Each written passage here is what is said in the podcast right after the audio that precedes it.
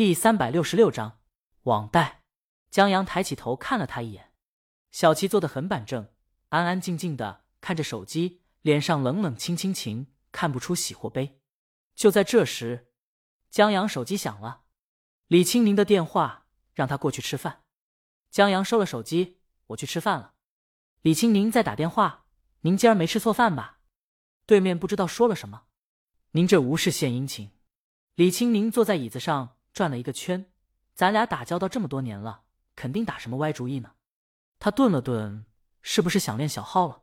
嗨嗨，坐在李母旁边的李府让一口茶呛住了。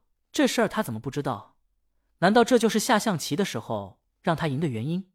他都五十了，养的姑娘没报复社会就已经够幸运了，他经不住再来一次了。李母莫名其妙，李青宁觉得他可能真不懂，这都是江阳玩游戏影响的。他换了个说法，陈云的朋友圈我看了。不就教他女儿练琴吗？我还不知道您那点心思，肯定把主意打到孙身上了。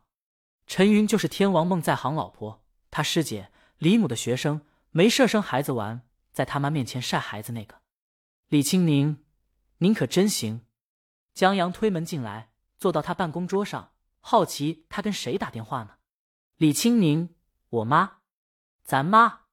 江阳纠正他，李青宁还没说话呢。对面啪的一个掉落声音，然后挂掉了电话。李青宁给江阳腿一下，就你积极，别再把老太太吓坏了。他给他爸发了个消息，确认李母没事后，他把手机放下，招呼江阳去吃饭。在往沙发那边走的时候，一面竖起头发，顺便说他坐有一个坐样，把柜子都蹬脏了。江阳跳下去，从后面抱住他：“那我蹬脏了，你还喜欢我吗？”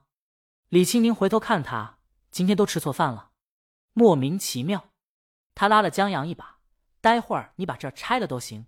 吃饭，今天中午是带的饭，江阳早上做好的。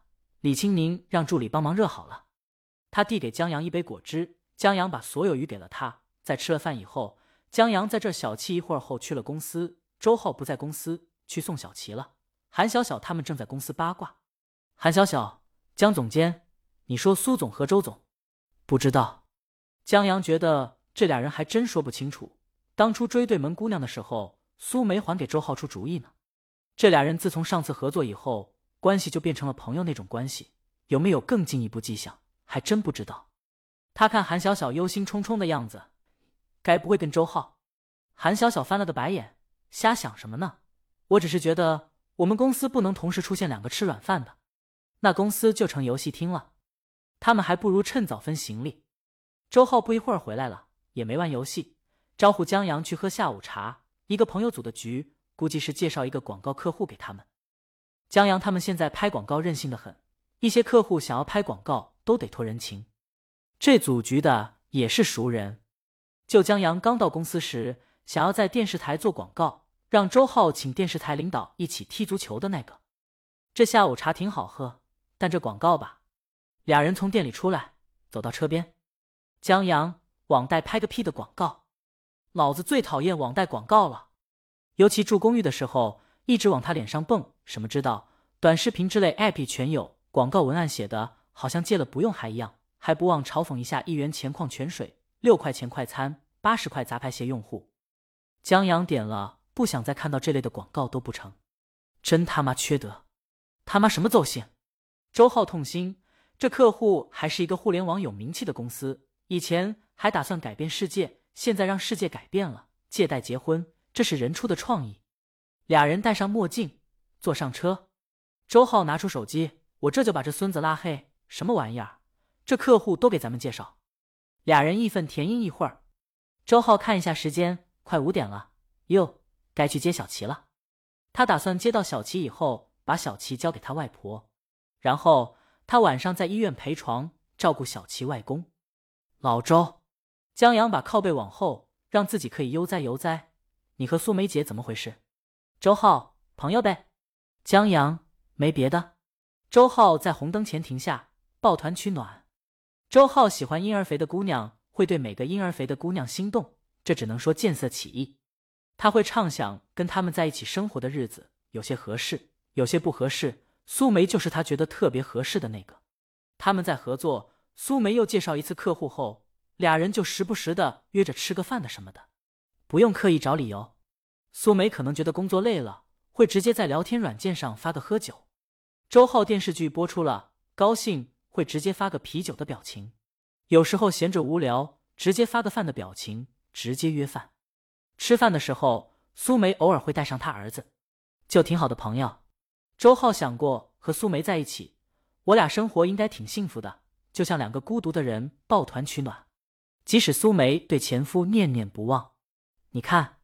周浩说：“这就是问题所在。”江阳懂了。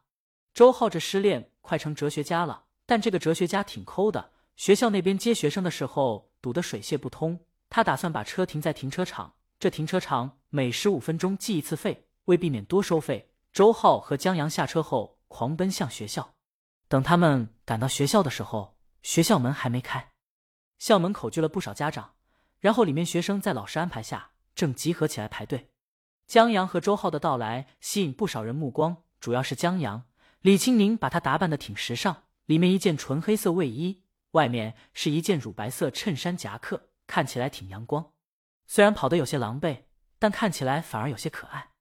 江阳很快找到了小齐，这小孩还是有些小心翼翼，小心翼翼站在队伍中，小心翼翼的向前面的人笑。江阳记起了他刚来的时候，也小心翼翼说话。周浩在旁边看着手表，着急，怎么还不出来？在他的期盼下，学校门终于开了，老师领着学生陆陆续续出来。在小齐出来的时候，周浩早早的摆手，恨不得上去把小齐抢过来，但为了避免误会，还是老实待着。然而，老师把小齐留到了最后，这让小齐更怯生生的。周浩也傻眼，看来的多出两块五了。待别的学生都送走后，老师才拉着小齐走过来。中午，周浩送孩子的时候，他们见过老师。那时候没顾上跟周浩说话，这时候终于有机会了。只是在快到跟前的时候，小齐站到江阳身边，然后朝同学们招了招手。这，江阳和周浩对视一眼。本章完。